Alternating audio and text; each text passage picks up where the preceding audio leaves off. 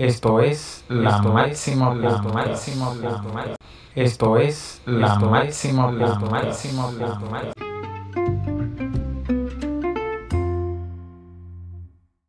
Bienvenidos amigos a un episodio más de tu programa La Máxima Podcast. En el día de hoy trataremos el tema que es la anorexia nerviosa y cuándo se desarrolla. Y para eso hemos invitado al doctor Conrado Montesinos, quien es psiquiatra general, psiquiatra infanto-juvenil y máster en terapia familiar. Un placer, Conrado.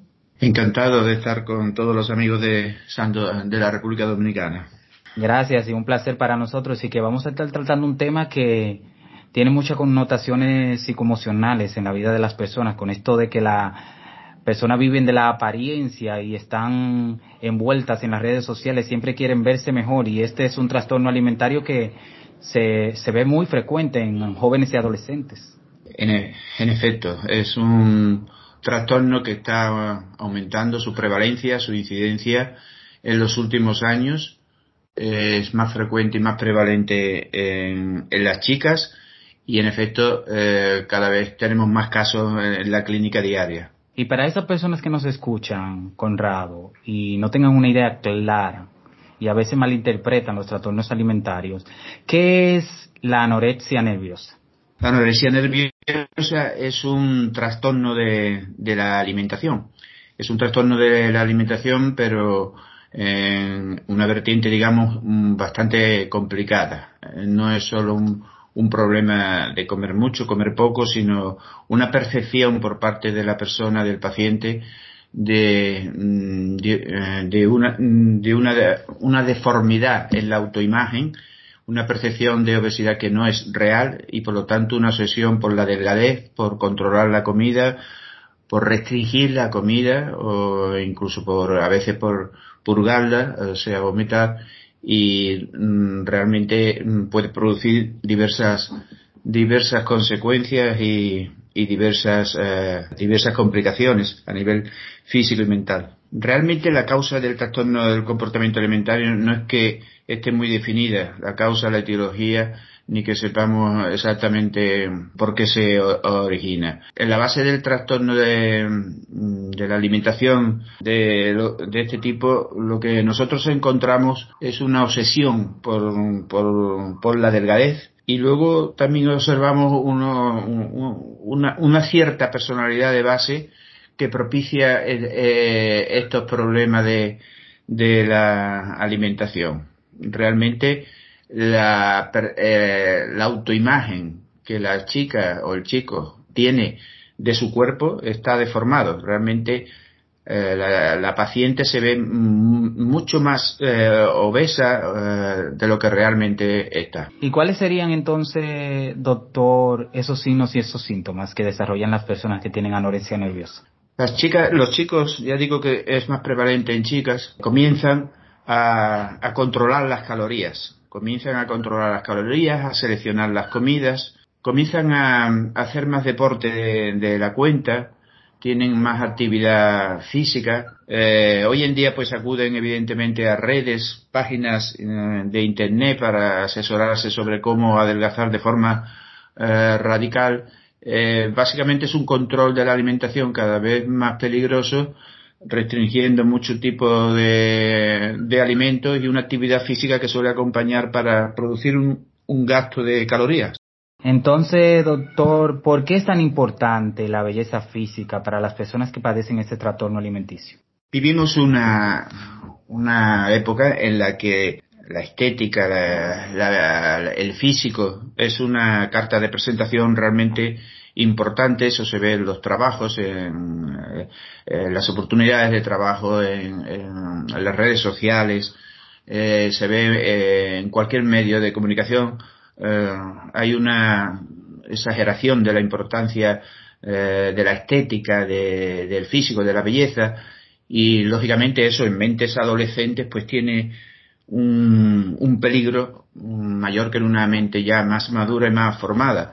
Lógicamente los adolescentes son muy influenciables por los valores que se le transmiten y todo ahora gira en torno a, a la estética, al físico, a, la belleza y lógicamente eso hace que muchas veces pues les obsesione de forma extrema. Y así como usted expresa, yo creo que también tiene algo mucho que ver los valores familiares que se inculquen respecto a la alimentación o a la belleza física que se tenga en los genes familiares, porque existe una mayor presión cuando todos en la familia son delgados y hay una que está rompiendo ese patrón y está aumentando de peso o está teniendo problemas con el sobrepeso. Exacto, exacto. Eh, la influencia de la familia es importante, por eso eh, es importante incluirla en, la terapia.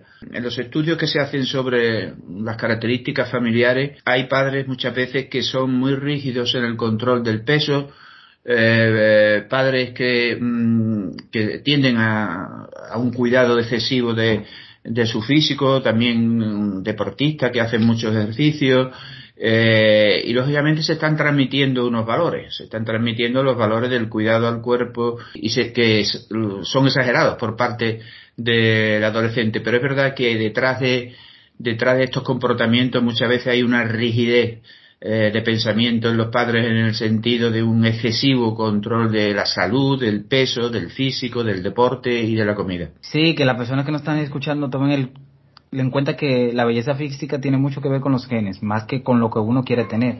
Porque muchas veces pasa que las personas que han sido bendecidas, por así decirlo, con estos excelentes físicos que no tienen que esforzarse mucho, tienen a marginar y a prejuiciar a las otras personas y no entienden que están cada uno librando su batalla.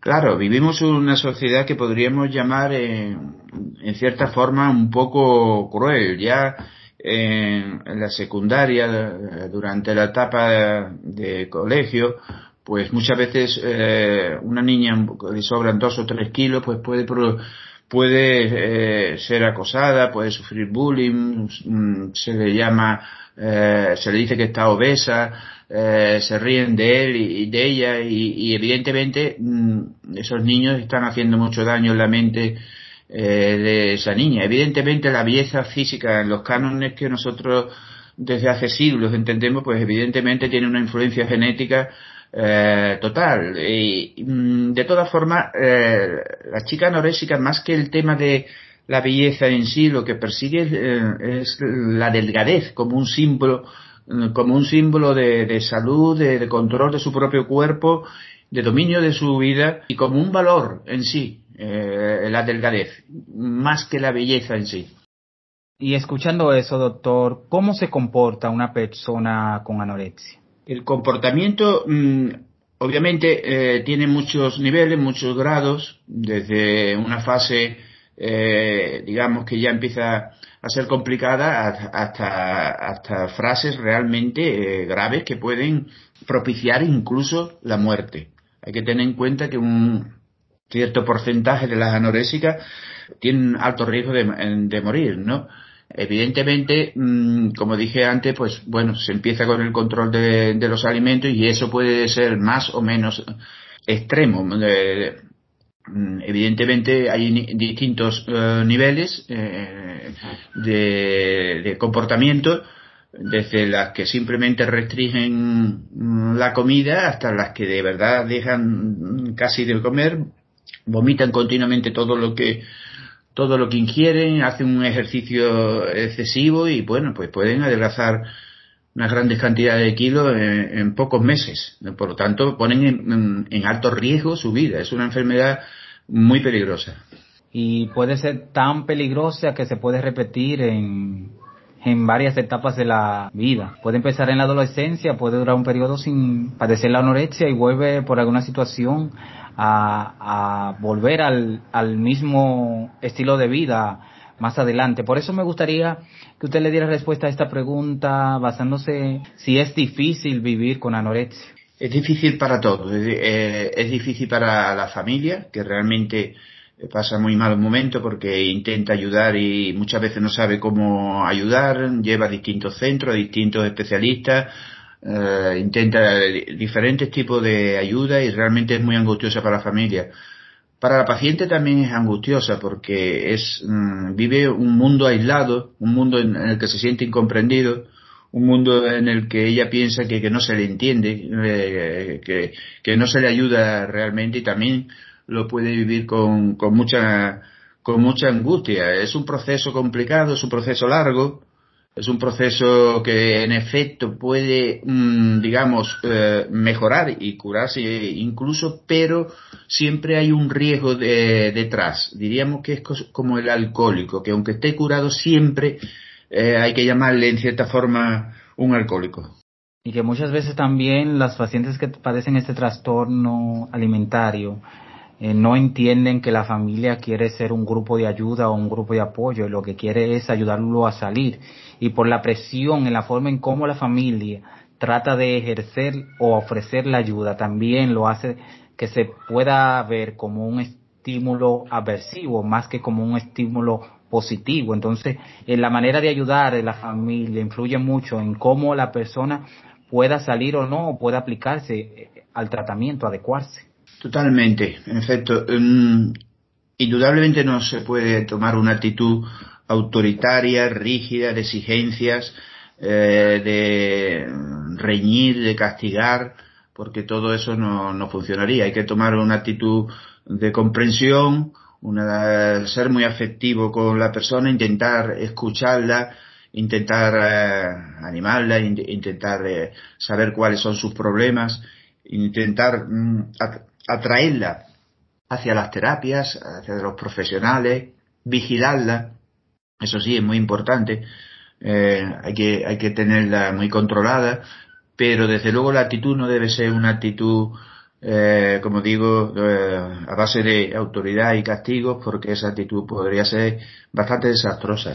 Y que en ese proceso también he visto o, he leído en la literatura que muchas veces las, las adolescentes o, los o las jóvenes están pasando por un trastorno alimenticio, también tienen que ver si han tenido una ruptura de pareja o una ruptura en el amor o una situación fuerte que la bloquee y esa sea una manera de ella como creer que compensan esa falta de eso que se le quitó.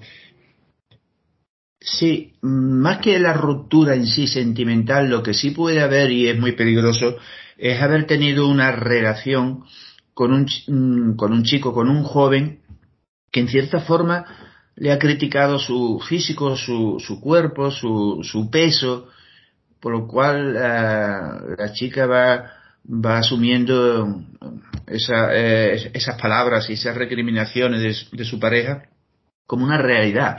Y, y, muchas chicas, en efecto, mm, tienen como antecedentes unas relaciones patológicas, unas relaciones tóxicas, con chicos que la han humillado, que realmente las, las han dejado diciéndole incluso que son personas gordas y han sufrido mucho y a partir de ahí, pues claro, han asimilado, han introyectado, como se dice en psicología, que, que tienen que adelgazar como, como sea por este sufrimiento.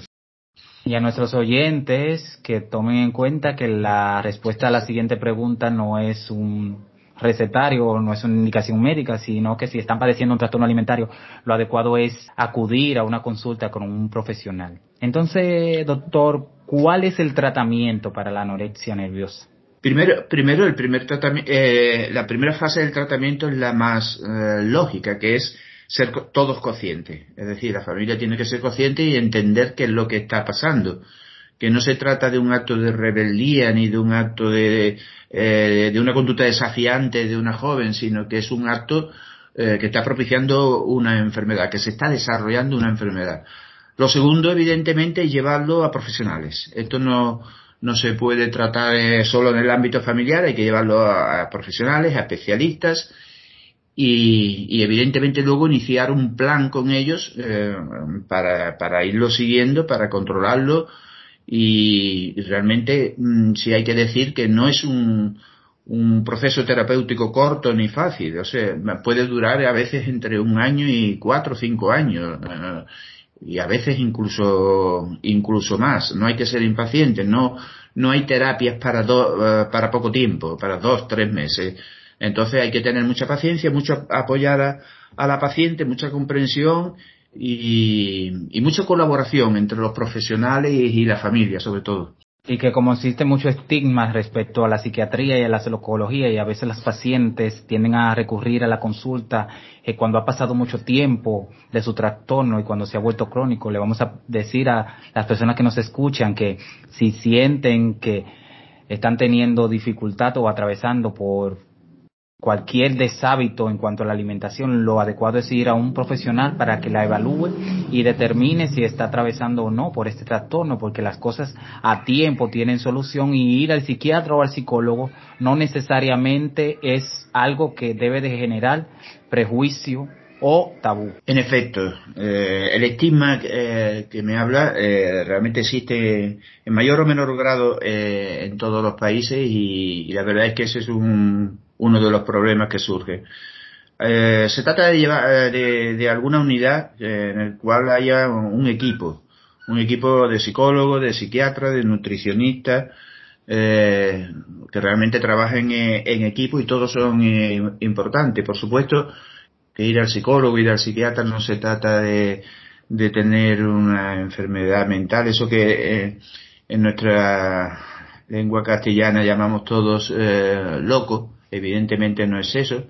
Eh, una, una paciente con trastorno alimentario no tiene nada que ver con la locura, pero sí es de verdad que necesita una asistencia psicológica y, y psiquiátrica y un apoyo de nutricionista que es una, un profesional también muy importante en este equipo, y ir con naturalidad, con normalidad, hay que naturalizarlo, son, somos profesionales de, de estos problemas y, y, evidentemente estamos ahí para, para ayudar. Y en este programa abogamos mucho porque las personas que nos escuchan siempre acudan a profesionales certificados, porque con esto de las redes sociales siempre hay muchas personas que no estudiaron y le encanta dar su opinión, eh, hacer indicaciones o recetas o, o hablar de forma profesional sin serlo respecto a un tema que tenga que ver con la salud, ya sea física o mental.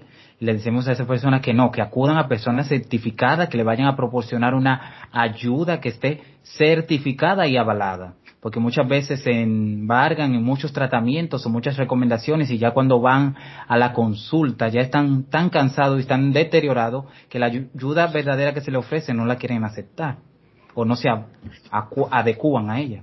Exacto, exacto. Ese es un problema que tenemos a nivel internacional en las redes. Eh, están saliendo una serie de consejos de, terapias alternativas, de, terapias eh, yo diría pseudoterapias, ¿no? Eh, que son y pueden ser muy peligrosas. No hay, no hay tratamientos mágicos ni para este problema ni para ningún otro problema dentro del ámbito de la salud.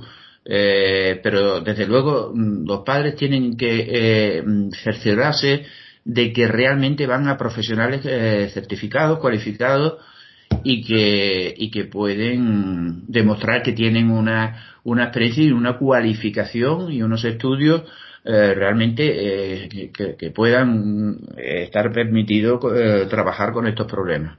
Y que sí, que hay profesionales adecuados para ayudarle en la salud pública, en la salud privada, en el ámbito privado, público, que se pueden acercar, que siempre va a haber un profesional adecuado que la quiere escuchar y la quiere ayudar, tanto a él como para ella. Entonces, doctor, ¿cuáles serían sus recomendaciones para esas personas que nos escuchan y están atravesando por un trastorno alimenticio y le cuesta buscar ayuda o conseguir los tratamientos para volver a su vida alimenticia saludable?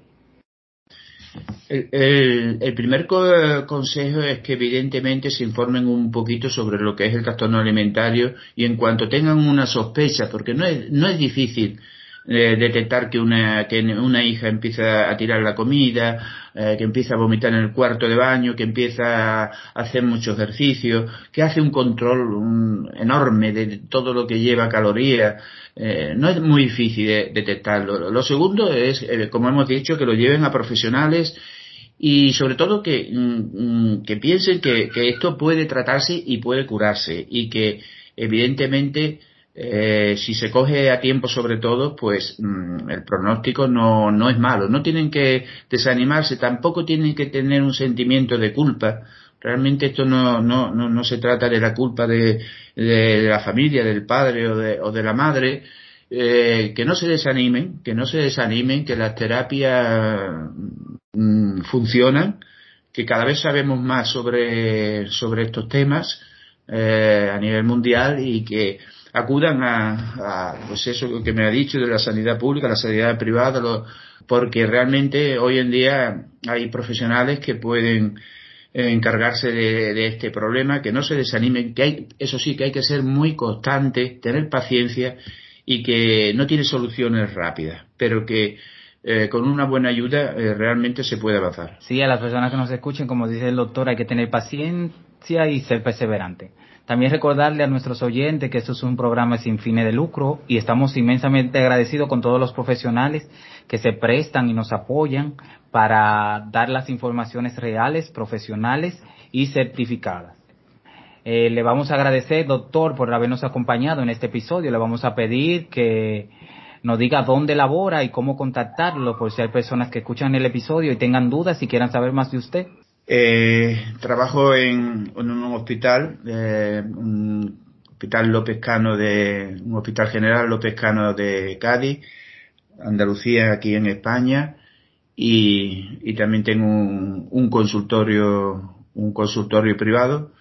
Mi nombre es, Conrado Montesinos y, bueno, puedes localizarme a través de las redes, seguramente de, una forma fácil.